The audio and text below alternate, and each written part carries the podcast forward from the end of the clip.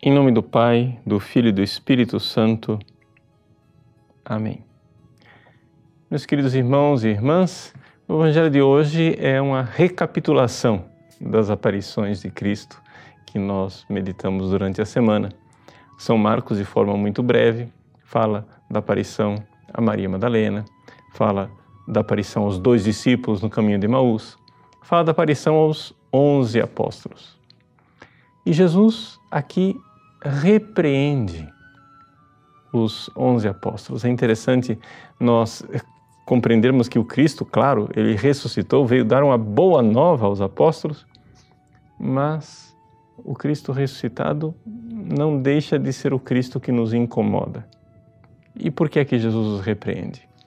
Duas coisas: apistia e esclerocardia, ou seja, a falta de fé.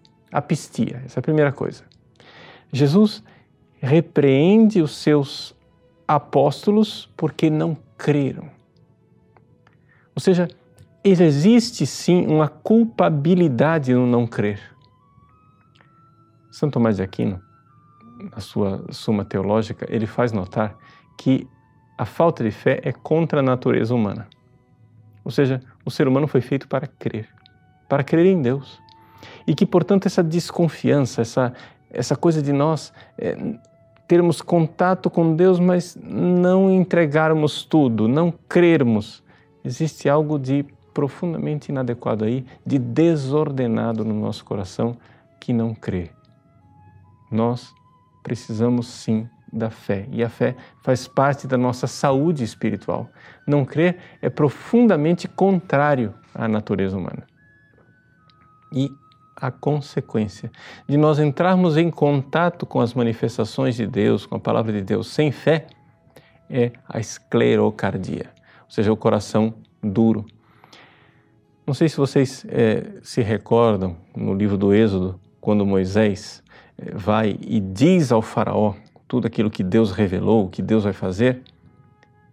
Existe uma frase estranha no livro do Êxodo que diz assim: E então Deus endureceu o coração do faraó.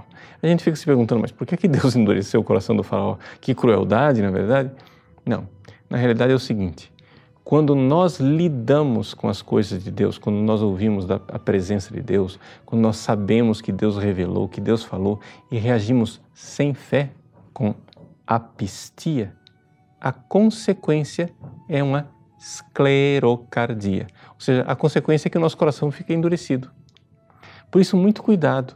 Você que é de igreja, você que convive com as coisas de Deus, né? Você que é catequista, ministro da comunhão, você que está a todo momento com as coisas de Deus aí, tocando você a todo tempo. Cuidado.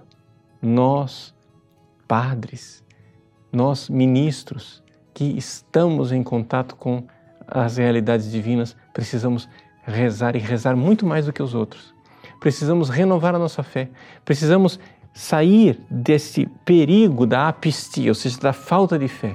Por quê? Porque nós vamos nos acostumando. Não é? O contato diário com as coisas de Deus vai desgastando a nossa fé. E cuidado, a fé é uma coisa que a gente não nota quando perdeu. É isso mesmo. Ou seja, quantas e quantas pessoas entraram na igreja, mas acham que não precisam rezar, não precisam renovar a sua fé, não precisam pedir a Deus mais fé. E aí vão perdendo e o coração vai endurecendo. De tal forma que a situação depois torna-se verdadeiramente trágica e quase impossível resgatar a fé dessas pessoas, porque por causa de uma espécie de é, coração endurecido que tomou conta da vida da pessoa. Nós precisamos de fato renovar a nossa fé e crer, crer cada vez mais.